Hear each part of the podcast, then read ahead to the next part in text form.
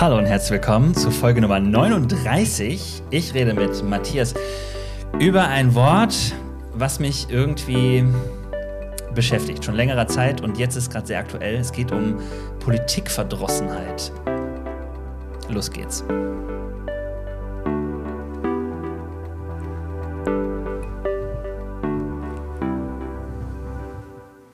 Hello, Matthew. Hallo Dennis. Schön, dass du dabei bist äh, bei Immer Sommer. Es war ein lang gehegter Wunsch von dir, ich weiß. Du hast mich so oft angefragt, ob du mal vorbeikommen kannst. Nein, ich freue mich sehr, dass du da bist und zwar auch ähm, fast ein bisschen spontan, ähm, weil ich äh, überlegt habe, was mache ich jetzt als nächste Folge und dann ist ähm, in der letzten Woche äh, Krieg ausgebrochen und irgendwie habe ich überlegt, ähm, tja, was macht immer Sommer an so einer Stelle? Wie kann man bei einem gefühlten lauen Sommertag über so schwere Themen reden? Und ich habe gemerkt, es gibt ein Thema, was mich schon immer wieder beschäftigt und das ist Politikverdrossenheit, weil ich äh, auch äh, hier und da mal mit Jugendlichen und Teenies oder Eltern darüber spreche, wie politisch engagiert die aktuelle Gesellschaft eigentlich ist und was man dagegen tun kann. Und du bist ein Mensch, der da tatsächlich, eigentlich kann man sagen, ähm, was gegen tut, denn äh, du hast mehrere Projekte am Start, wo du Politik, Bildung, Demokratiebildung machst. Das ist so das, was ich von dir weiß. Du sagst bestimmt gleich, ja, streng genommen ist das was ganz anderes. Und du bist jemand, der äh, politisch engagiert ist. Das finde ich auch sehr cool. Insofern, ähm, Herzlich willkommen im Podcast immer Sommer. Schön, dass das möglich war. Bevor wir loslegen und dich vorstellen, muss ich noch eine Sache sagen. Und zwar, liebe HörerInnen, es ist so, ähm, wir haben äh, im Moment ähm, eine Situation in der Ukraine, die sich fast jede Stunde verändert. Und deswegen, ähm, wenn wir heute über den Krieg in der Ukraine sprechen, ist das vielleicht ab dem Zeitpunkt, wo ihr diese Folge hört, vom Stand her ganz anders, ähm, als wir jetzt gerade sprechen können. Ähm, das sage ich, manchen ist das vielleicht klar, aber einfach, weil diese Zeit gerade so besonders ist und ähm, uns natürlich auch beschäftigt. Aber, Matthias, du hast es auch alles mitbekommen bis da. Erzähl erstmal, wer bist denn du überhaupt? Ja, erstmal schön hier zu sein. Das ist natürlich jetzt so ein bisschen schwierig von deiner Einleitung auf meine Projekte zu springen. Da kommen wir gleich zu, kein Problem. Ja, ich bin an der Gesamtschule in Recklinghausen-Suderwig tätig und dort als Lehrer. Okay. Und das, das Steckenpferd, was ich dort habe, was ich liebe und was mein, mich in meinem Beruf auch total erfüllt ist, du hast es schon richtig gesagt, Demokratiebildung, Demokratiearbeit mit jungen Menschen. Mhm. Das ist zum Beispiel, dass wir jetzt seit vier Jahren ähm, eine Schülerdemonstration veranstalten, immer zum Welttag gegen Rassismus. Und das Besondere dabei ist eben nicht, dass der Lehrer alles vorbereitet und am Ende machen die Schüler das, was der Lehrer sowieso schon im Kopf hatte, sondern die Schülerinnen und Schüler planen diese gesamte Demonstration selber. Mhm. Können wir vielleicht nachher noch mal genauer darauf eingehen. Yeah. Ein anderes Projekt, was ich mit einer tollen Kollegin äh, begleite, das ist vielleicht auch das richtige Wort, ist eine Schülerfirma, den fairen Laden, kurz Fladen, ähm, in den Schüler in grunddemokratischen Prozessen ihre Schülerfirma aufgebaut haben, gegründet haben und einen ganz besonderen Wertekanon aufgestellt haben, so wie der Name der Firma das schon sagt, mhm. nämlich dass wir nur Produkte, die nachhaltig und fair produziert wurden, in unserem mittlerweile eigenen Schülerlokal anbieten. Das sind sowas wie ein Kugelschreiber, der normalerweise, man kennt ihn, aus Plastik, Erdöl mhm. hergestellt wurde. Und der ist bei uns aus Altpapier. Oder das Geodreieck aus Maisstärke. Wir haben auch noch ganz viele andere Produkte, mit denen die Schüler ähm, regelmäßig wirtschaften. Mhm. Ja, ein weiteres schönes, tolles Projekt ist ähm, die Autorenlesung, die auch ähnlich angelegt ist wie die anderen Projekte. Das ist halt nicht nur ein Autor kommt vorbei und die Schüler setzen sich hin, hören eine Stunde zu, dann ist der Lehrer glücklich, wir machen ein Pressefoto und dann geht es wieder nach Hause oder in, in die nächste Stunde. Mhm. Nee, die Schüler planen und organisieren diese gesamte Autorenlesung selbstständig. Ähm, auch das Bühnenprogramm wird komplett von den Schülerinnen und Schülern äh, gestaltet. Ja, die letzte Sache ist, die jetzt ganz frisch entstanden ist, ist, ähm, wahrscheinlich kennen es viele selber aus der Freizeit. Ein Escape Room ist so momentan, glaube ich, in der Freizeit, mhm. zumindest vor Corona. Jetzt gibt es ja also das auch schon digital und als Brettspiel. Äh, der absolute Hit, mit Freunden sich irgendwo einsperren zu lassen und dann irgendeine Krise mit einem wichtigen Code oder Schlüssel mhm. ähm, abwenden zu können. Und den habe ich auch mit einer tollen Kollegin ähm, entwickelt, aber zu einem der krassesten Fälle von systemischen Rassismus, dem Fall Uri Jallo, mhm. ein geflüchteter Mensch aus Sierra Leone, der 99 zu uns nach Deutschland kam und 2006 dann von der Polizei in Dessau festgenommen wurde und wenige Stunden später in der quasi feuerfesten Zelle Ach, verbrannt ja. ist. Mhm. Mhm. Ja, das sind so die großen Projekte, die ich äh, momentan mache und das zeigt, glaube ich, so ein bisschen, wo, wo ich Bildung für mich und für meine Didaktik verankere und wo es mir ganz, ganz besonders viel Spaß macht, Schüler im Lernen und äh, mündig werden äh, zu begleiten. Mhm. Krass. Ich wusste selber gar nicht, dass es so viele Sachen sind. Wir sind ja befreundet privat und ähm, ich habe dich gefragt, was dein Lieblingsgetränk im Sommer ist und du hast gesagt Gin. Jetzt habe ich zwei schöne Gläser vorbereitet, richtig schöne Gurkereien. So. Die magst du nicht äh, im Gin, aber ich habe dir einen ganz besonderen Gin, ähm, weil ich auch kein Tonic Water hatte. Ich war wirklich, ich bin wirklich nicht so gut vorbereitet gewesen, ich weiß. Aber ich habe einen sehr leckeren Gin geschenkt bekommen, der ähm, plopp ähm, in Frankfurt Gold gewonnen hat. Den äh, äh, gönne ich dir jetzt mal, weil der ist wirklich gut. Ähm, oder den gönnen wir uns jetzt mal. Ja, und statt dem Tonic Water machen wir das Glas einfach ein bisschen voller. Richtig, genau. So.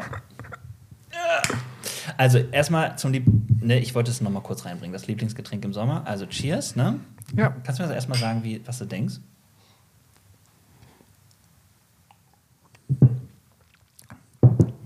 Oh, der ist gut. Geht ne? gut über die Zunge, bisschen süßlich. Kann man. Dann brauchen kann man wir kein Tonic Water, ne? ja, habe ich selber geschenkt bekommen. Äh, sehr gut. Ähm, und vielleicht, dass wir noch ein bisschen mehr über dich erfahren, bevor wir auch auf diese Projekte kommen und was dich dazu gebracht hat und so. Äh, man merkt schon, du bist sehr engagiert. Du bist äh, verheiratet, du bist auch schon Papa mhm. und ähm, hast ein Familienleben plus deinen Job. Was machst du in der Freizeit? Was sind so Hobbys von dir?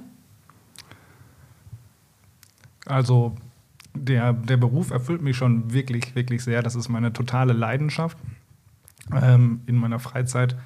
Ja, ich liebe es hier und da mal bei Netflix auszuspannen. Ich genieße es mit meiner Tochter. Ist auch jetzt also so ein kritisches. Lieblings-Netflix-Serie? Lieblings äh, momentan ist das echt äh, mit meiner Tochter die ähm, Schauzeiten total runtergegangen. Ich habe Ozark okay. geliebt. Ja. Das fand ich eine ganz äh, spannende Serie, obwohl irgendwann zum Ende dachte ich, irgendwie ist der Plot immer sehr, sehr gleich. Mhm. Er, er macht, äh, die, die Bosse machen irgendwas und ähm, er muss das Ganze dann irgendwie äh, retten. Das ist mhm. jemand, der für die Finanzen mal für ähm, Drogen mhm. äh, zuständig ist. Ja, aber dadurch sind die Zoobesuche, das ist natürlich jetzt auch so ein kritisches Thema, darf man noch in den Zoo gehen oder nicht, mhm. äh, deutlich, deutlich häufiger geworden, äh, quasi Stammgast im äh, Alpaka-Streichelzoo. ja. ja. die Zeit genieße ich auch Liebe sehr, Grüße sehr. nach Hamm an der Stelle. ja. ähm, Okay, das heißt, du ähm, bist äh, auch ganz gut ausgelastet mit all dem, was da so gerade in deinem Leben ist und so, ist ja auch klar. Ähm, ja, kommen wir mal zu dem, was dich ausmacht. Du bist irgendwann Lehrer geworden. Was das, war das schon immer klar für dich? Wie, hast, wie bist du Lehrer geworden? Eigentlich nicht. Also früher habe ich sehr, sehr meinem Vater nachgeeifert. Er war im Großhandel, Einzelhandel, im Vertrieb tätig. Mhm. Und ja, so als kleiner Junge habe ich immer aufgeschaut und durfte dann auch hin und wieder ähm, zu den einzelnen Kunden mitfahren. War natürlich super stolz, habe mir dann als kleiner junger Mann ein Hemd angezogen und äh, habe dann gedacht, oh, das, was Papa macht, will es auch machen. Ja.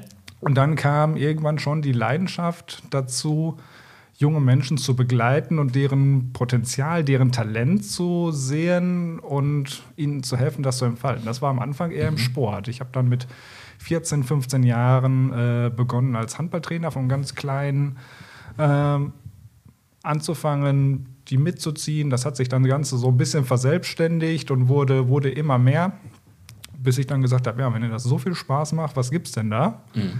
Ähm, als Handballtrainer wird man nicht unbedingt so reich. Deswegen ähm, habe ich dann das Studium ergriffen, Deutsch und Sozialwissenschaften studiert und darf jetzt das machen, wofür ich brenne. Okay, ja, cool. Es ist ja wirklich interessant, weil ich. Ähm Ach, es gibt so viele Leute, die reden über das Lehrersein und ähm, ich persönlich denke immer so, es ist ein richtiges, richtig, das Image des Lehrerberufs ist richtig äh, angekratzt oder schwierig, finde ich. Also diese Wahrnehmung, was Lehrer sind, was Lehrer machen und so, ist häufig ja so sehr geprägt von dem ganzen, äh, von den ganzen Erfahrungen. Wenn Leute irgendwie genervt sind oder so, dann wird das halt ganz laut. Und ich finde, du bist so ein Lehrer, den ich kennengelernt habe, wo ich sagen würde, boah, du machst so viel cooles Zeug, äh, ähm, dass ich mir wünschen würde, dass meine eigene Tochter ähm, ganz viele Lehrer so wie du hast. Ähm, Danke für das Kompliment. Ja, ist wirklich so. Äh, und es tut mir so leid, wenn dann irgendwie oft so darüber gesprochen wird, ja, und Lehrer und Pädagogen und so. Deswegen fand ich jetzt mal interessant, wie du so drauf gekommen bist. Ähm, jetzt haben wir ja gerade wirklich eine Situation, wo man sagen kann, eine Freundin von mir hat gesagt, naja, du sprichst jetzt im Podcast über Politikverdrossenheit. Ähm, wie kann man denn gerade nicht politisch sein? Da hat sie natürlich recht.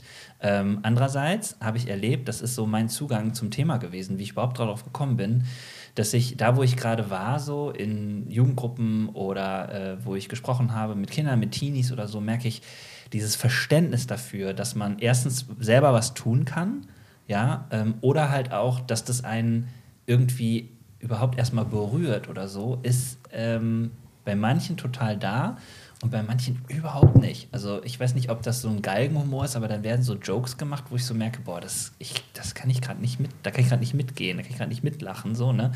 Äh, Finde ich ganz, ganz schwierig. Ähm, Verstehe ich auch nicht. Wie nimmst du das gerade wahr? So ähm, SchülerInnen-mäßig? Ich glaube, die Frage, wie Politikverdrossenheit ähm, zustande kommt, ist die falsche. Mhm. Ich glaube, man muss fragen, wer und das sind vor allem die. Wer Politik verdrossen ist. Genau, das sind ja. vor allem die Schülerinnen und Schüler, die das System ganz, ganz anders erleben als du und ich. Mhm. Das ähm, sind Schüler bei mir aus der Klasse, bei ähm, auch vor allem an unserer oder Partnerschulen, die Polizei halt nicht so erleben wie äh, jemand, der ganz normal, den wir vielleicht aus dem einen oder anderen Umkreis kennen, über die Straße geht und wir fragen mal nach dem Weg oder sowas. Mhm. Ja, da ist die Polizei jemand, der einen kritisch anguckt. Da ist die Behörde auch nicht derjenige, dem man hilft. Wenn es um Kindergeld geht, ja, wo kriegen wir das denn her? Oder mhm. hier oder da die Steuervergünstigung, über die wir uns Sorgen machen. Ja, da geht es darum, wird der Antrag bewilligt oder nicht? Die Schüler okay. sind komplett als Bittsteller. Und es gibt auch natürlich ganz, ganz tragische Schüler, die, die aufgrund ihrer Sprachkenntnisse erledigen die alles für ihre Familie. Mhm. Ja, und wenn es dann am Ende darum geht, darf ich zur freiwilligen Klassenfahrt nach London mitfahren oder nicht, mhm. dann ist das ein ganz anderes Empfinden. Mhm. Damals bin ich, oder wir gehen jedes Mal mit den Schülern, versuchen wir zur Polizei hinzugehen und da mhm. sind diese Tore natürlich groß Polizeipräsidium, man geht durch hohe Decken, ein riesiger Aufgang, bis wir beim Fachbereich 12 Versammlungsrecht waren. Mhm. Die Schüler und Schülerinnen kommen gar nicht darauf, dass die Polizei sie unterstützen und an ihrer Seite steht und dass sie das verdammte Recht haben, Artikel 8, mhm. ähm, für ihre Meinung öffentlich selbst einstehen zu dürfen und dass die Polizei halt nicht Nein sagen darf. Ja wird auch ganz klar in Studien bestätigt, dass das politische Engagement ganz klar mit der, mit der sozialen Herkunft zusammenhängt. Ja. Ja, das kann ich mir denken. Aber gut, dass du es gesagt hast, dieses, äh, diese Fragestellung, äh, wen das tatsächlich betrifft. Also natürlich ist mein, das muss ich auch immer wieder einsehen und an so einer Stelle realisiere ich das, dass natürlich auch meine Bubble eine bestimmte ist. Ne? Ähm, also nicht nur kirchlich, sondern auch soziale Milieus, die es jetzt in unserer Kirche gibt. Das, äh, da gab es auch vor kurzem ja, vor kurzem ist schon länger, vor, vor langer Zeit mal eine Studie, die dann äh, festgestellt hat, dass von, ich glaube, sieben Milieus nur zwei tatsächlich in, ähm, in der Kirche vorhanden sind, dass man quasi die anderen gar nicht irgendwie dabei hat, sozusagen. Und das ging auch, da ging es halt von den Kriterien an verschiedene, ähm, also sowohl Kultur wie auch sozial ähm, soziale Voraussetzungen und so weiter. Aber okay, das heißt, die Frage wäre eigentlich, wer ist das? Ähm, wer ist Politik verdrossen? Und das sind Leute, die, ähm, hm, ich sage jetzt mal, staatliche Machtpolitik an sich vielleicht auch kritisch erleben oder ähm, da kommt nichts für sie bei rum? Kann man das so sagen? Nee, ich, natürlich auch. Mhm. Ich, äh, das Problem kann man da sicherlich nicht auf eine Stelle reduzieren, aber es gibt ja auch ähm,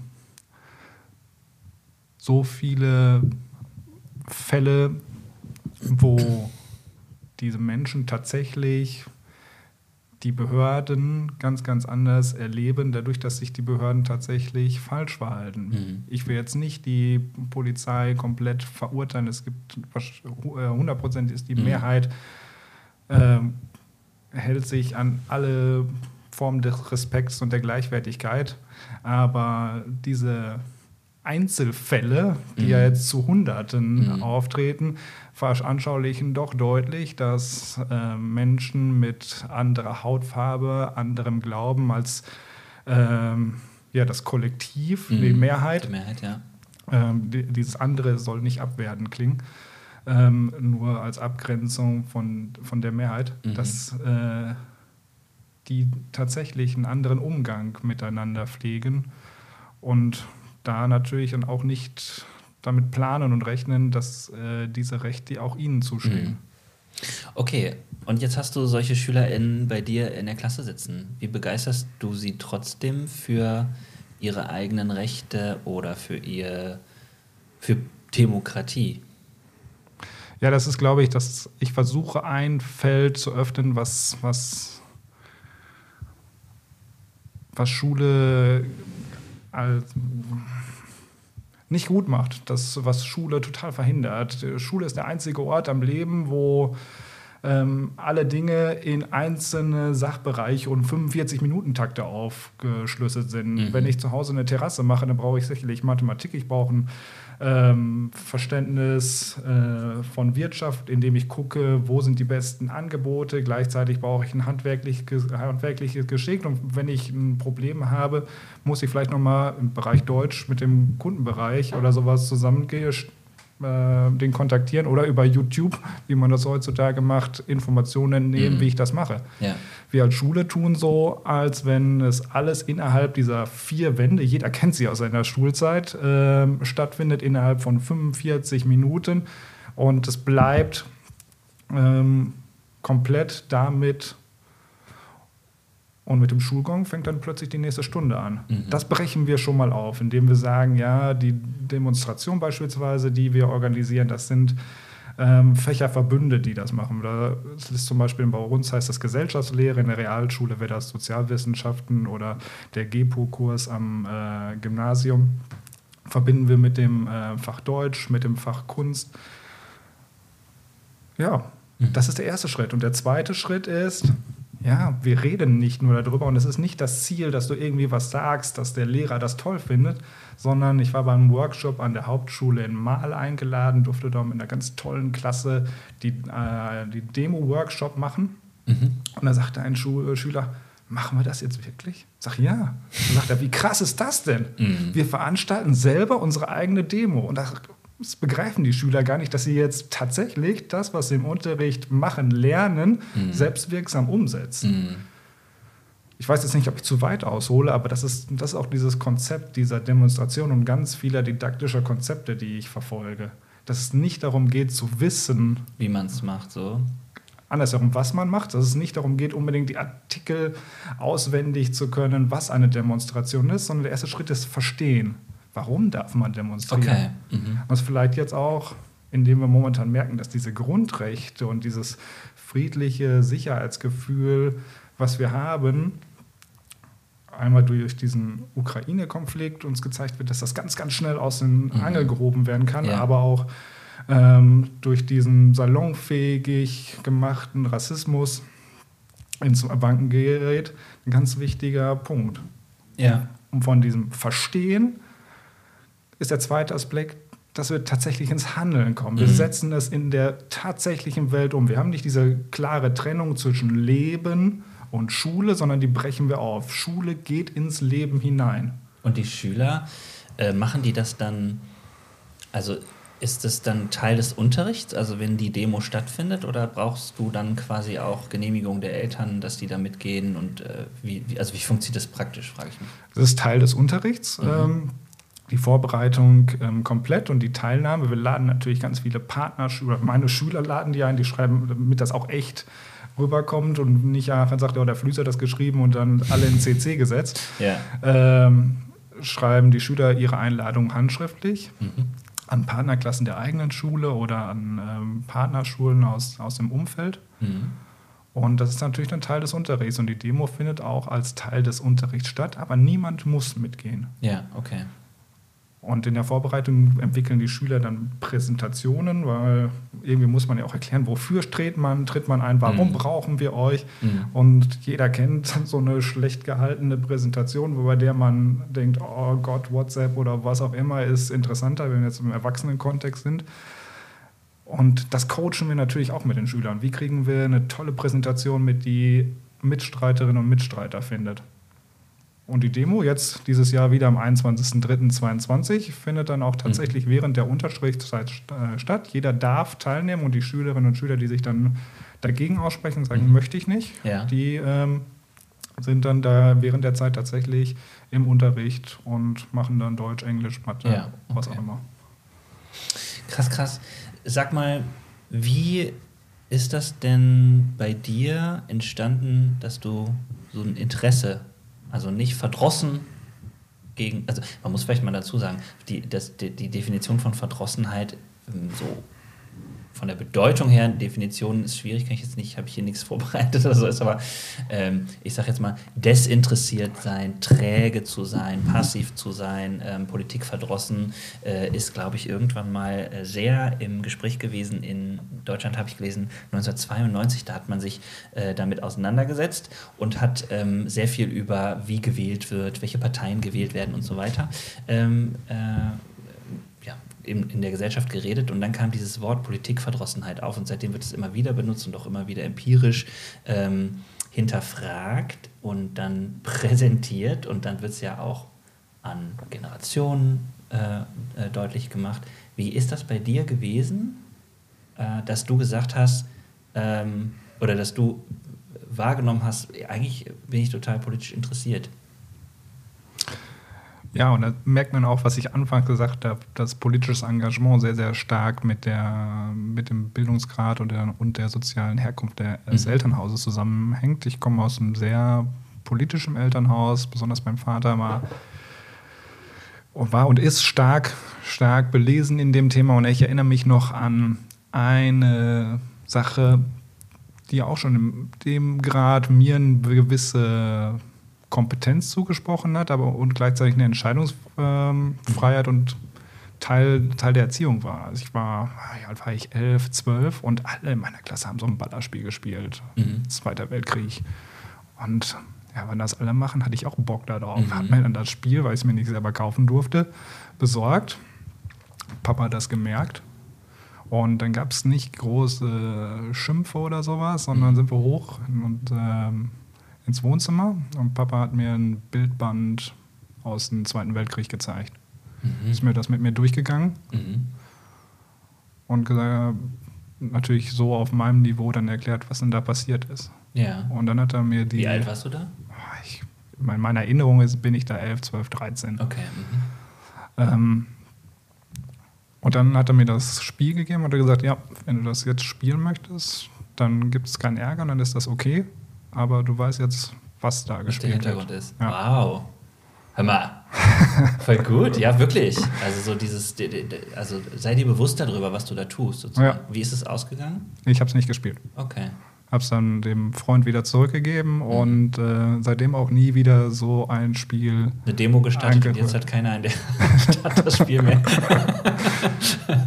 nee, aber das heißt, du hast für dich war das so eine innere Entscheidung dann? Oder ja, klar. Es ist ja auch äh, etwas, wo er dann quasi bei mir Konturen geschaffen hat mhm. und gesagt hat, ja, das ist nicht nur einfach ein Spiel, sondern mir gerade die Eckpunkte und worum es da geht und was man da, woran man da Spaß hat, mhm. gezeigt hat. Und ja, es war ein prägendes Erlebnis in meiner Entwicklung. Ähm, wir sind auch zusammen zu Demos gegangen. Als ich in der fünften Klasse war, zum Beispiel, erinnere ich mich auch noch, ähm, hat er mir gezeigt, wie politisches Engagement aussehen kann. Mhm. Ja, und das hat mich natürlich dann nachhaltig geprägt. Ja. Ähm, was ist denn für dich ähm, überhaupt politisch sein? Auf jeden Fall ist es nicht das, was ähm, wahrscheinlich viele aus deinem und meinem Kreis momentan machen, äh, Social Media zum Beispiel benutzen, um ein Hashtag Ukraine reinzusetzen und damit ist das Ganze getan. Es mhm. ist nicht irgendwie diese Sorge, die man mit sich dreht, nicht irgendwie diese Hoffnung.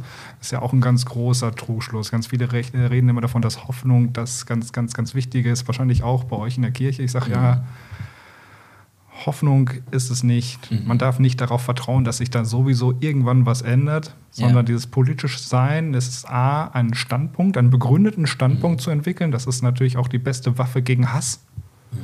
indem ich mich zweifelnd auseinandersetze mit Inhalten und gleichzeitig dann ins Handeln komme. Mhm.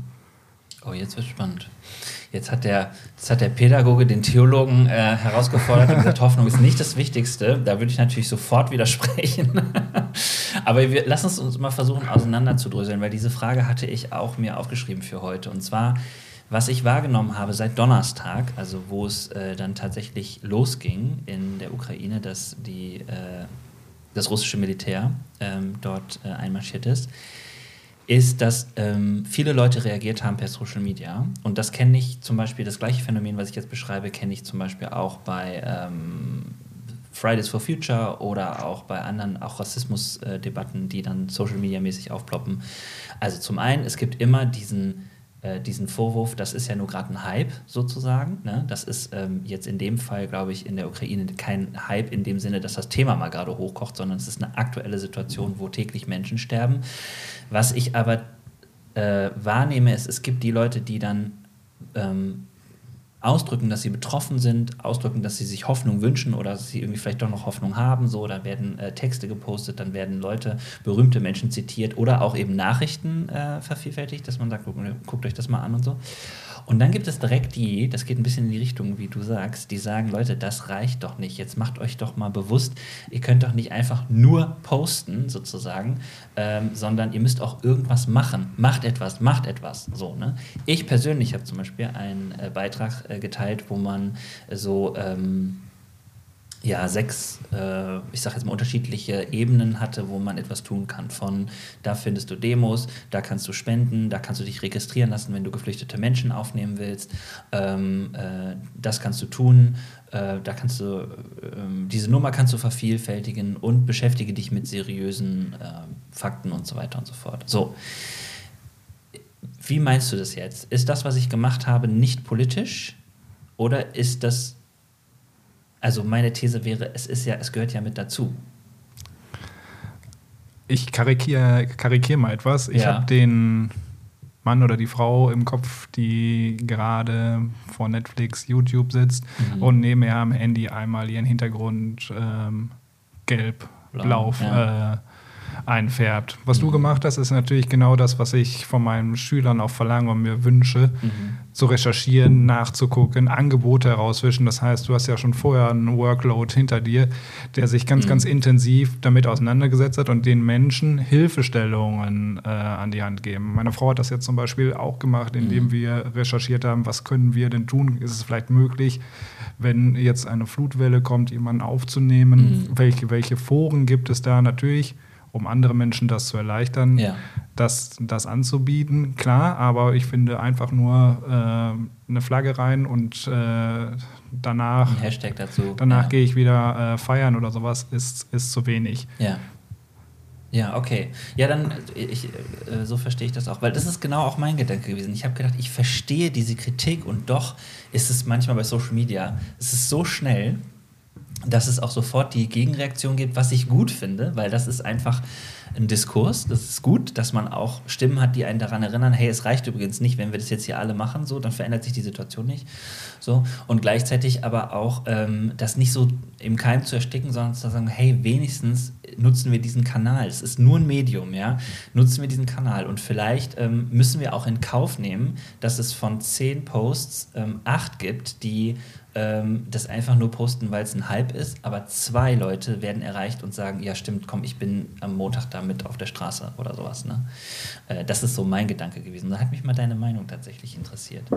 Aber äh, finde ich gut, äh, vor allen Dingen auch äh, nochmal so der Hinweis, dass es wirklich darum geht, eine eigene Leistung zu bringen, sich da einzudenken.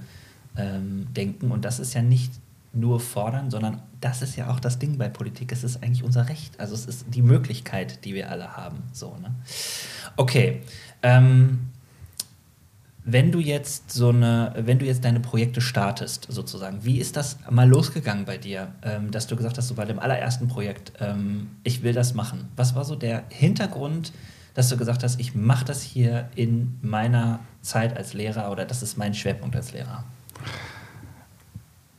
Ich glaube, das ist die Antwort auf deine Lagerfeuerfrage am Ende.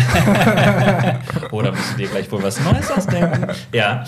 Dass ich mit äh, dem, wie wir unterrichten, und damit meine ich nicht konkret die Lehrerinnen und Lehrer, dass sie äh, irgendwie schlechten Unterricht machen, sondern mhm. die systemischen Bedingungen, die das, äh, die Schule uns stellt in nahezu allen, allen Bundesländern, mhm. Unterricht nicht in der Nachhaltigkeit möglich machen, ähm, wie ich es mir wünschen würde. Okay. Diese Selbstwirksamkeit Schülern zu erleben, dass tatsächlich das, was du machst, gesellschaftlich Bedeutung hat. Ja. Dass ein Schüler denkt, wow, wir sind hier mit 500 Leuten auf der Straße wegen mir. Ja. Und das Banner, was ich im Unterricht gestaltet habe, zum Beispiel Schüler haben jetzt, machen gerade ein Banner mit äh, unsere Nationalität unterstrich Mensch gibt es sicherlich schon den Spruch, aber die haben den rausgesucht, haben äh, mhm, mhm. äh, das aufs Banner gemalt, haben das ausgemessen, dann nochmal mit Dreisatz, wie groß müssen die Buchstaben sein. Und das ist nachher dann auf den Straßen von Recklinghausen zu sehen. Was ist das für ein krasses mhm. Lernerlebnis. Und äh, ich weiß nicht, ob das stimmt, aber ich kann mir sehr, sehr gut vorstellen, dass genau diese Erlebnisse, wo Schüler merken, wie erfolgreich sie mit, mit dem sind, was sie gelernt haben, in der Wirklichkeit, in der Realität so, und Achtung jetzt, merkwürdig sind, dass sie das auch tatsächlich in 20 oh, Jahren. also da ist der Theologe wieder an Bord. dass ja. sie auch in 20 Jahren noch daran denken, ja, das haben wir damals gemacht. Mhm. Cool. Ähm, wenn ihr so eine äh, Demo durchgeführt habt und ähm, das Projekt ist vorbei, was sind die Reaktionen von Schülern, Schülerinnen? Ja, wir haben in der Regel danach eine kleine Schreibwerkstatt. Mhm. Wo also einmal kurz, was ist eine Schreibwerkstatt?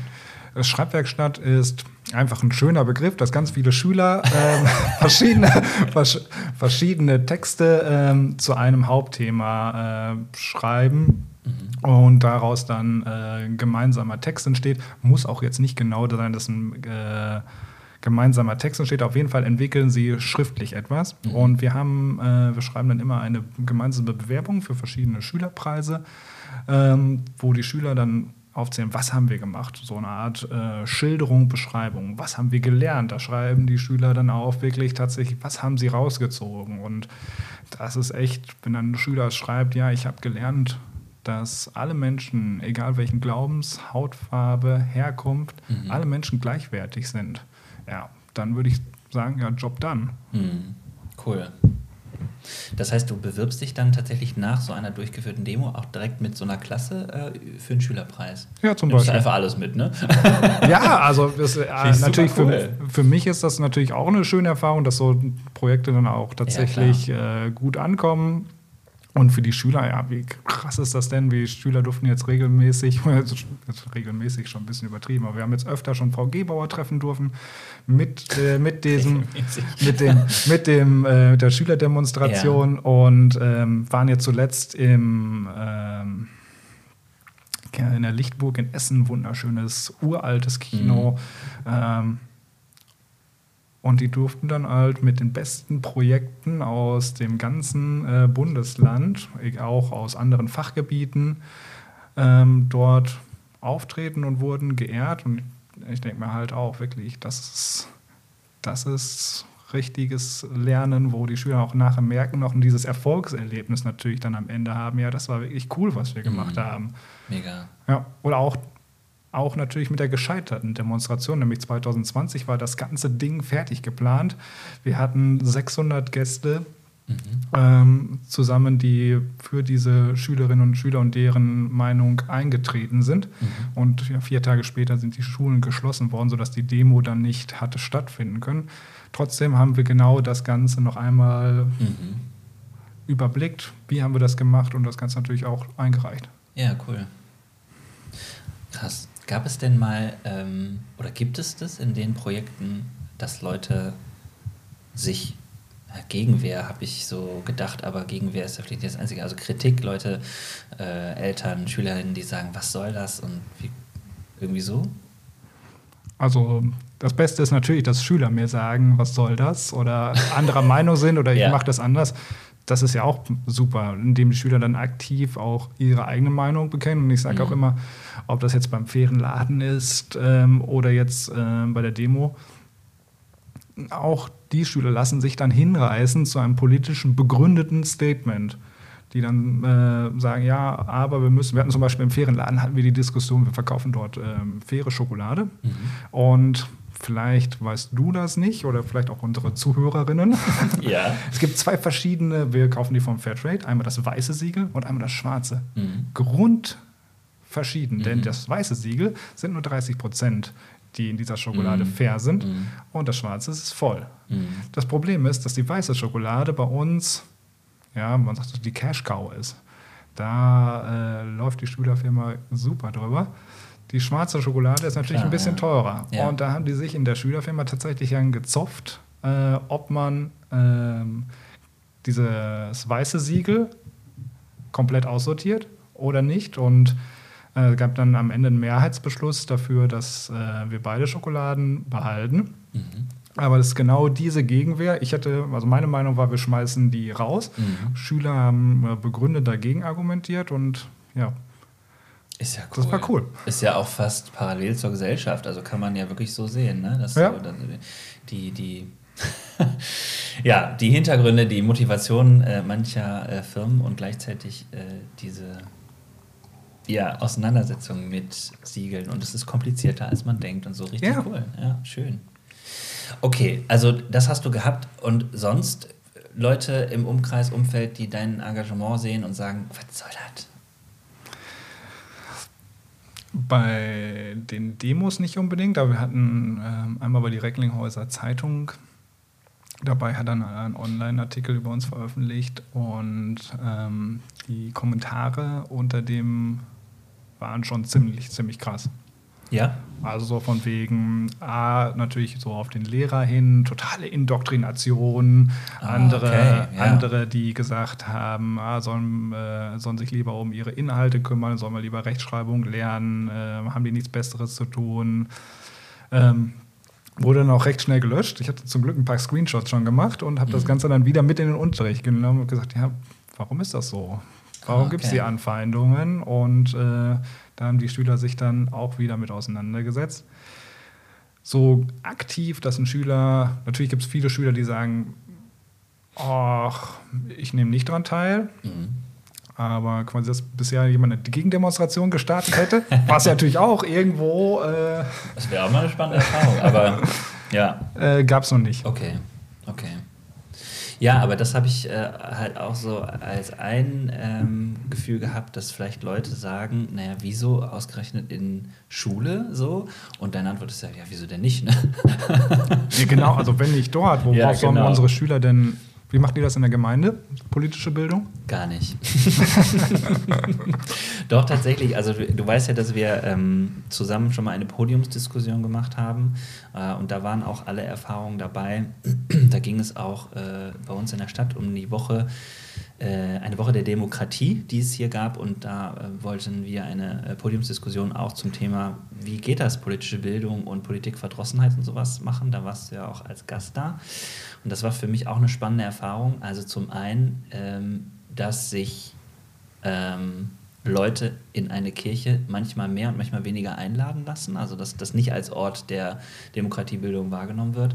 Und natürlich ist es für mich als Prediger äh, auch eine Auseinandersetzung, wie viel Politik ist Teil deiner Predigt so. Und da gibt es auch ähm, interessante Diskussionen unter KollegInnen, weil es äh, schon noch Leute gibt, die sagen, das geht gar nicht, das ist nicht unsere Botschaft. Ähm, und auch ähm, nicht nur, das sind, kein, das sind keine Leute, wo ich sagen würde, ach ja, typisch diese Ecke, sondern das gab es auch in meinem Studium, wurden wir mal äh, in einem Seminar äh, besucht von einem hochrangigen, ich sage jetzt mal, Redakteur einer großen ähm, Zeitschrift in Deutschland, die, äh, der gesagt hat, bitte tun Sie mir einen Gefallen, bleiben Sie bei Ihrem wie hat er gesagt, nicht bei ihren Leisten, aber so bleiben sie bei ihrem Thema. Ihre, ihr Thema ist zum Beispiel Hoffnung zu machen, Werte zu vermitteln. Das ist das Thema von Kirche. Aber ähm, sie brauchen sich nicht ähm, äh, ständig irgendwie politisch zu positionieren und so weiter. Finde ich super interessant, weil das wirklich so jemand, der ähm, als, selbst als Theologe in einer Zeitung arbeitet, jetzt als Redakteur und dann gesagt hat, es geht gar nicht. Und ich merke, in den letzten Jahren ähm, habe ich das als Prediger aber nicht ausgehalten, das nicht äh, zu machen oder das rauszuhalten, sondern da haben wir ganz klar gesagt, äh, habe ich für mich ganz klar äh, so den, den Wert gefunden, ich kann, ich kann das nicht unkommentiert lassen, was Trump in den USA macht oder so. Und trotzdem kann man das in einer Predigt, das ist ja eine Rede, auch immer kennzeichnen und sagen, das ist zumindest meine Meinung. So, weil der Vorwurf der Indoktrination, den kenne ich ja auch, ne? dass man damit Leute aufscheucht. Inwiefern geht es denn in der Predigt darum, aktuelle politische Ereignisse oder äh, Diskurse mit den Lehren oder der Moral beispielsweise der Bibel zu verbinden? Oder ist das gar nicht die Aufgabe? Doch, ähm, ja, das ist cool, dass du fragst. Also es ist, wenn man so zum Beispiel ins Alte Testament schaut, ist es gar nicht möglich, sich nicht zu positionieren, weil äh, so wie ich Gott verstehe, äh, im Alten Testament wird das deutlich an den Prophetenschriften, die ähm, ja den Anspruch haben, wir haben ein Wort Gottes für euch als Volk oder in der Situation und da kann man noch darüber streiten, ist das jetzt zeitlos, gilt es für alle. Aber wenn wir uns mit diesen Schriften auseinandersetzen und mal versuchen, die nebeneinander zu legen und herauszufinden, was ist so, so, so, so, eine, so ein Merkmal von Gott, dann wird man immer feststellen, dass er sich für Unterdrückte, für Angefeindete, für äh, ähm, ja, äh, Menschen äh, wirklich ähm, einsetzt und sich wünscht, dass es aufhört, dass sich Menschen ähm, anfeinden, dass Krieg geführt wird. Deswegen sagen wir immer, dass die Botschaft eine Friedensbotschaft ist. Und das ist äh, in der Bibel auch in Schriften sehr klar und deutlich, ähm, dass Gott für die Leute ist, die einfach die schlimmsten Dinge erleben. Und gleichzeitig ähm, gibt es natürlich ähm, viele Fragen, die schwierig zu beantworten sind, weil es eben auch die Art und Weise, wie dann vorgegangen wird oder die Art und Weise, wie dann etwas gelöst wurde, auch nicht ohne Krieg war und auch äh, wie Leute Gott verstanden haben, der ist jetzt auf unserer Seite, also können wir hier alle sozusagen niedermetzeln oder was auch immer so. Das wird diskutiert und das meiner Meinung nach muss das auch diskutiert werden. Aber was für mich immer wieder deutlich wird, ist, ähm, wenn man so etwas sagen kann, ähm, dass so eine Art Absicht Gottes erkennbar ist, dass das aufhört und dass das nicht passiert und dass das ähm, anders gelöst wird. Nicht zuletzt, und bevor ich jetzt anfange zu predigen, musst du mich stoppen, aber nicht zuletzt in dem, was äh, er mit Jesus bezweckt hat auf dieser Erde. Dass es nämlich darum geht, da habe ich jetzt am Sonntag auch darüber gepredigt, dass ähm, ein Mensch äh, eine Krise erlebt, damit alle anderen Krisen anders gelöst werden, so habe ich das genannt. Also, ähm, dass das, was Jesus Christus erlebt hat, ähm, für jeden ermöglicht, äh, ich sage jetzt mal, diese ersten Impulse von, jetzt hau ich zurück, oder diese ersten Impulse von, oh, wenn der so mächtig ist, will ich noch mächtiger werden, zu überwinden, um tatsächlich äh, wieder dabei anzukommen, sich miteinander zu verbinden und sich zu verstehen und das Füreinander zu betonen, anstatt das Gegeneinander. Ähm, und wenn man das als Einzelner versteht, kann man, glaube ich, auch, wenn man sich äh, politisch engagiert, mit so einer Haltung ähm, ganz gut sich positionieren und trotzdem äh, für ähm, verschiedene Richtungen einstehen, ähm, weil man aber als Wert hat, das Füreinander zu betonen, die Lösung, die, den Frieden und so weiter und so fort. Macht das Sinn für dich? Ja, ich habe gerade schon so einen Schritt weiter. Vielleicht bin ich doch einfach zu wenig im Bilde. Wenn du das so darstellst, frage ich mich, warum, zumindest für mich, vielleicht äh, spiegelt so reich was anderes, die Kirche mhm. ähm, so wenig für genau die Demokratiebildung, politische Bildung, Friedensstiftung in der Öffentlichkeit gemacht hat, warum sie es so wenig geschafft hat, sich ganz krass an ganz vielen Stellen zu positionieren. Hat die Kirche dann nur zu viel gehofft, dass es alles schon gut wird? Oder war die zu viel, mit, zu, zu, viel mit sich, zu viel mit sich selber beschäftigt? Ja. Oder?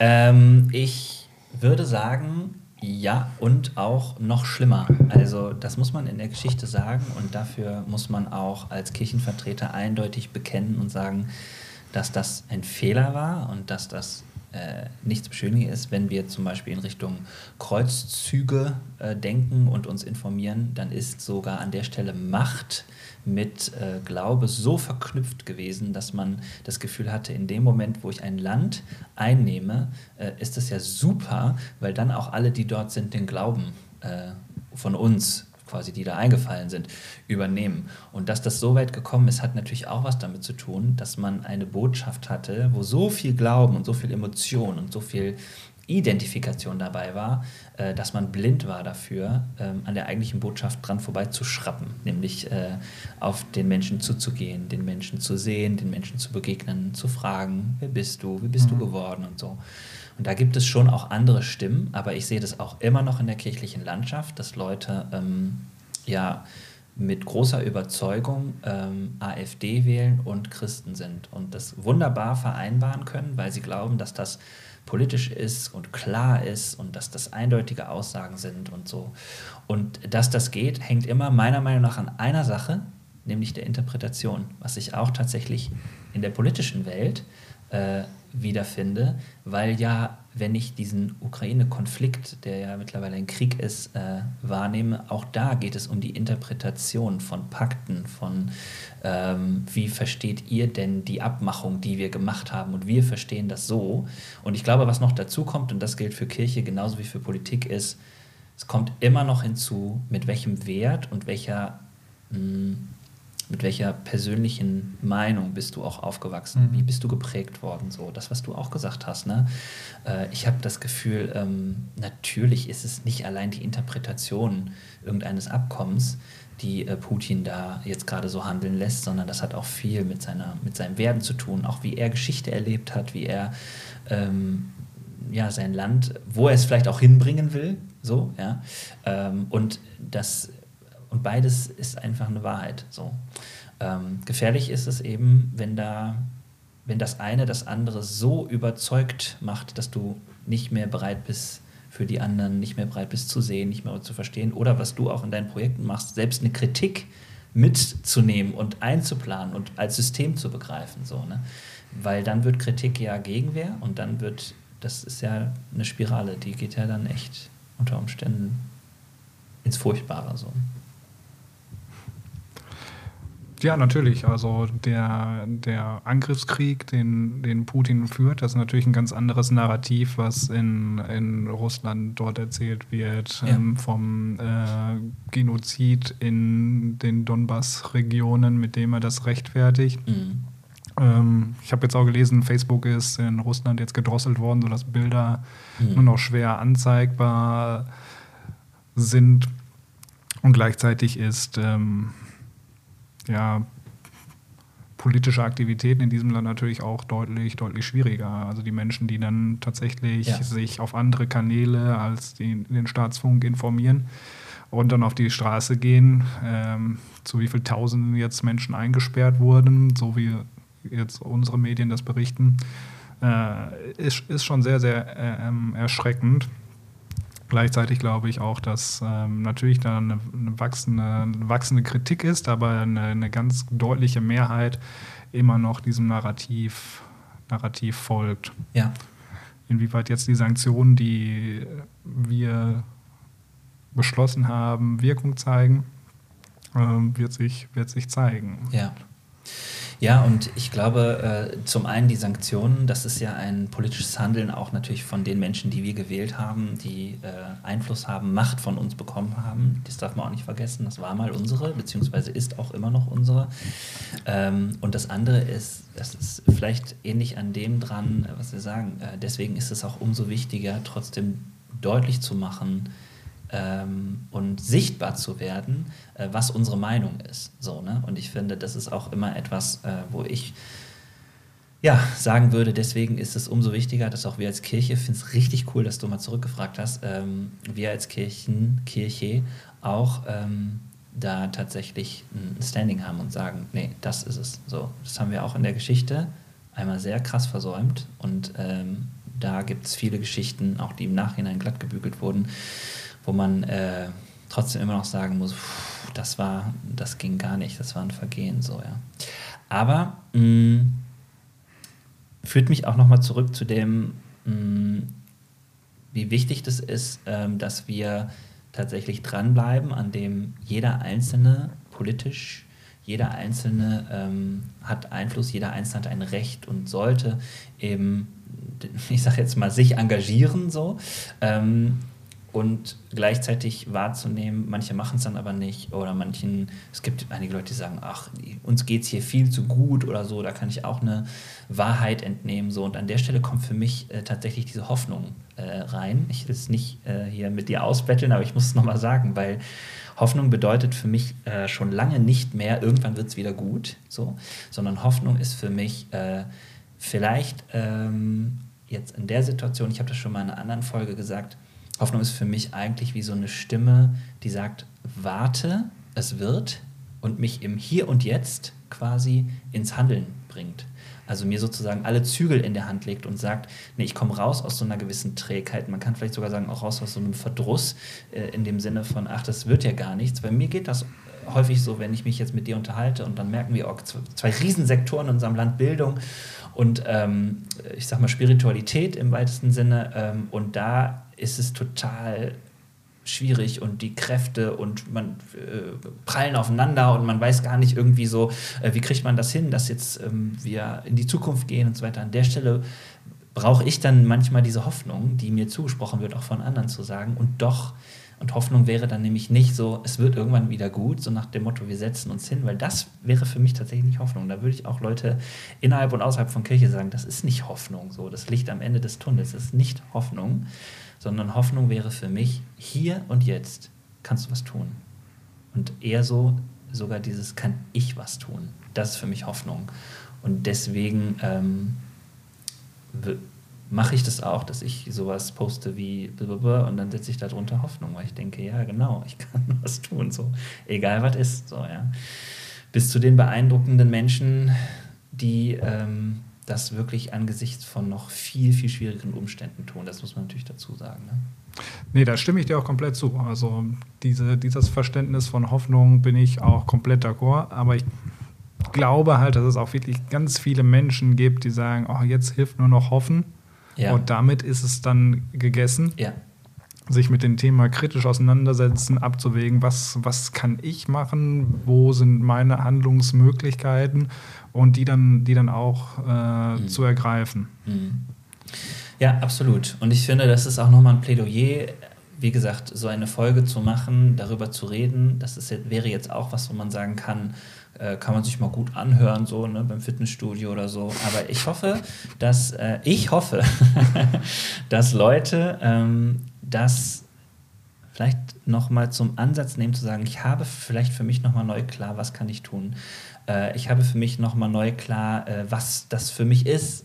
Hoffnung, politisch sein oder einfach ähm, mich für andere Menschen einsetzen. Das ist ja, das ist ja der Wert, der da auch hintersteckt. Ein erster Schritt, würde ich auch schon sagen, ist, dass man nicht wegschaut, mhm. sondern gerade sich, wenn Rassismus, wenn ähm, politische Positionen geäußert mhm. werden, die gegen unser fantastisches Grundgesetz sprechen, dass man auch tatsächlich dann nicht zur schweigenden Mehrheit ja. gehört. Weil sobald ich nämlich die Klappe zulasse, ja, dann, dann gehöre ich eigentlich mit zu den Tätern. Mhm. Und dann äh, werden die Menschen, die genau durch diesen Hass mit nach unten gezogen werden, auf die äh, sinnbildlich getreten wird, eben auch von mir geduldet, dass dieser Zustand so ist. Ja, das stimmt. Auch ein, ja, auch nochmal echt ein Thema, ne? Also Solidarität und ähm, ja, sich für Menschen einsetzen, auch in der Situation, bei Leuten stehen, ähm, zu Leuten stehen, auf jeden Fall. Und das ist ja das, wenn ich merke, da sind auch andere, ne, und das ist ja auch so was, äh, was ich äh, zum Beispiel am Rande auch bei dem Thema Mobbing äh, in dem System Schule gelesen habe, dass das dass es einen Unterschied machen würde, wenn man es thematisiert, weil man dann schon allein in der Klasse merken würde, wie viele Leute eigentlich gegen so etwas sind und auch sowas nicht gut finden würden und so. Und das schon einen Unterschied in der ganzen Dynamik zum Beispiel macht oder so. Das finde ich ein schönes Beispiel dafür, dass es wichtig ist, äh, Dinge offen anzusprechen, auf jeden Fall. Ja, ich glaube auch, das ist sehr, sehr schwierig. Es gibt da so ein schönes ähm, Experiment zu, ähm, wenn ganz viele Autos hintereinander herfahren und dann am rechten Ra Straßenseite ist dein Unfall Fall ist die Wahrscheinlichkeit sehr, sehr niedrig, dass irgendeiner anhält, weil die Verantwortung wird auf alle anderen übertragen. Mhm. So ist es ja auch häufig mit Hassparolen, die ganz, ganz viele mitbekommen und ja, der da hinten kann doch ruhig mal was sagen. Mhm. Ich schon gar nicht. Wenn ein mhm. Auto alleine herfährt, dann ist die Wahrscheinlichkeit schon deutlich, deutlich höher, dass bei diesem Unfall geholfen wird. Mhm. Und was du jetzt sagst, wenn man das in Schule, in Kirche, in anderen Einrichtungen, Jugend, ähm, Gruppen thematisiert, glaube ich, ist da sehr, sehr viel schon für die Zivilcourage ja. getan. Ja, absolut. Alright, ich glaube, wir sind so bei den äh, praktischen Schritten. Das ist eigentlich mal ein guter äh, äh, Zeitpunkt, um mal einen Punkt zu setzen. Ähm, und ich glaube, äh, dass das auch gut ist. Ich danke dir sehr, dass du hier warst und erzählt hast von deinen Projekten. Wir sind jetzt gar nicht mehr so sehr auf die einzelnen Projekte eingegangen, ähm, aber man hat ähm, feststellen können, finde ich, ähm, dass es viele Themen gibt, wofür man sich engagiert. Und wenn man bei dir an der Schule Schülerin ist, dann ähm, finde ich es einfach richtig geil, dass man tatsächlich da äh, die Möglichkeit hat, sich auf so vielen verschiedenen Ebenen zu diskutieren. Und finde es richtig gut, dass du da Leute so prägst. Das mag ich übrigens auch, das Wort Prägung, finde ich richtig gut. Ähm, genau, und vielleicht den einen oder anderen äh, nochmals Nachdenken bringt, äh, schreibt uns mal gerne in den Kommentaren, äh, was das genau ist, was euch ins Nachdenken gebracht hat. Oder vielleicht, wo es Kritik gab an dem, was wir gesagt haben, weil, das, weil man das doch noch anders sehen kann oder was auch immer. Würde mich auch sehr interessieren. Ähm, hast du noch Lust, zum Schluss ins Lagerfeuer zu gehen? Ja. Du weißt, das kommt. das ist so eine rhetorische Frage eigentlich auch nur. Okay. Wir sind am Lagerfeuer, starren ins Feuer und meine Frage ist, ich glaube tief im Herzen an. Ich glaube, es ist die Freiheit, mhm. ähm, aber eine kritische Freiheit. Nicht die Freiheit, die einem alles erlaubt, sondern die mir erlaubt, alles kritisch zu hinterfragen, mich selber ins Zweifeln zu setzen und daraus mein Urteil zu bilden. Und dass wir das in unserem Land dürfen, das ist äh, ein Gut, was man gerade heute nicht hoch genug einschätzen kann. Hm. Cool. Ist scheiße, war scheiße, kann weg. ja, ähm, darf ich das danach noch kommentieren oder? du darfst nur ein Wort sagen. Nein, Quatsch, klar. Ähm, ich würde tatsächlich Schule sagen. Oh. ja, kommentiere damit, das bitte damit, damit meine ich nicht Bildung, sondern dass Schule tatsächlich an vielen Stellen noch abläuft wie damals zu preußischen Zeiten. Mhm. Ist an ganz, ganz vielen Stellen überholt, dass wir Menschen ganz bewusst abhängen, die aus der in Anführungsstrichen falschen sozialen Schicht kommen oder zwar die falsche soziale Herkunft haben und dadurch eher äh, trotz ihres Talents nach unten abweichen ist etwas, was wir als ähm, Schule natürlich äh, reproduzieren. Ich würde mir, würd mir eine Neuformierung von Schule wünschen und ähm, äh, Richard David Precht hat mal gesagt, ja, wenn wir Schule, Schule neu erfinden müssten, Schule gäbe es gar nicht. Und wir würden die klügsten Leute in diesem Thema zusammensetzen, dann käme was ganz, ganz anderes raus, ähm, wo Unterricht und Schule viel, viel nachhaltiger und prägender und mhm. vielleicht für einige nicht so traumatisch sein könnte. Ähm, ich versuche mit meinen Projekten dort den äh, Schritt hinzugehen und würde mir wünschen, dass dieses, diese Didaktik natürlich noch, noch weiter trägt. Krass, Matthias. Kleines Shoutout an Bildungsministerium. Vielleicht solltet ihr jemanden mal einladen, um mal zu sprechen. Er hat Ideen. Okay, wenn du sofort könntest, welches große Ding würdest du starten? Ja, es gibt hier in Wetter so ein ähm, ganz altes, ich glaube, das wird jetzt abgerissen, Gebäude. Mhm. Ähm, ich weiß gar nicht mehr, welche Firma das ist hier, wenn man den Berg runterfährt wunderschöne Aussicht runter ins herrliche Wettertal. Yeah. Und ähm, ich weiß nicht, wie oft ich mit meiner Frau da schon vorbeigefahren bin. Wir haben da auch mal auf diesem verlassenen Parkplatz, das ist wirklich so ein Lost Place, mhm. ähm, gestanden, haben durch die Fenster geguckt und ja, mein, mein heimlicher Traum ist, ähm, dieses Gebäude zu kaufen und daraus dann eine Demokratieschule zu machen. Und äh, ja. So VHS-mäßig oder? Nein, nein, richtig als äh, komplette äh, Schule. Okay. Ja, also wenn sich hier äh, finanzstarke Investoren tummeln, nee, das, äh, das wäre halt. Know, ja. Das würde ich gerne starten, ja. Eine Demokratieschule. Spannend. Okay, und der Schluss. Ich hätte Bock auf einen Drink mit. Oh, da gibt es, glaube ich, ganz, ganz viele. Aber wenn jetzt ähm, ich mir wünschen könnte, dass gleich jemand an der Tür klingelt, dann würde ich mir Barack Obama wünschen. Oh, ja, da würde ich auch noch hier bleiben. okay, warum? Ich glaube, das ist ein A, super charismatischer Mann, der sicherlich in seiner Präsidentschaft nicht alles richtig gemacht hat, aber für die Dinge und den Werdegang, den er hatte und für die Dinge, die er einsteht, ähm, würde ich, würd ich sehr, sehr gerne auf den einen oder anderen Gin mit ihm anstoßen und mal fragen, äh, wie es denn so läuft. Cool. Ob er Gin trinkt, wir wissen es nicht. ähm, Matthias, vielen, vielen Dank, dass du da warst. Es hat mich wirklich sehr gefreut. Ich habe das Gefühl, wir könnten eigentlich direkt noch eine zweite Folge machen. Ich finde es auch richtig gut, dass du äh, hier mal ähm, die Moderationsrolle übernommen hast und gesagt hast, wie ist das denn bei dir so? wir trinken jetzt noch den Gin zu Ende und ähm, besprechen mal, wie das weitergehen kann. Aber ihr seid raus, kommentiert uns gerne und wir sagen mal Tschüss und ciao. Ja, danke, dass ich da sein durfte. Tschüss. Ciao.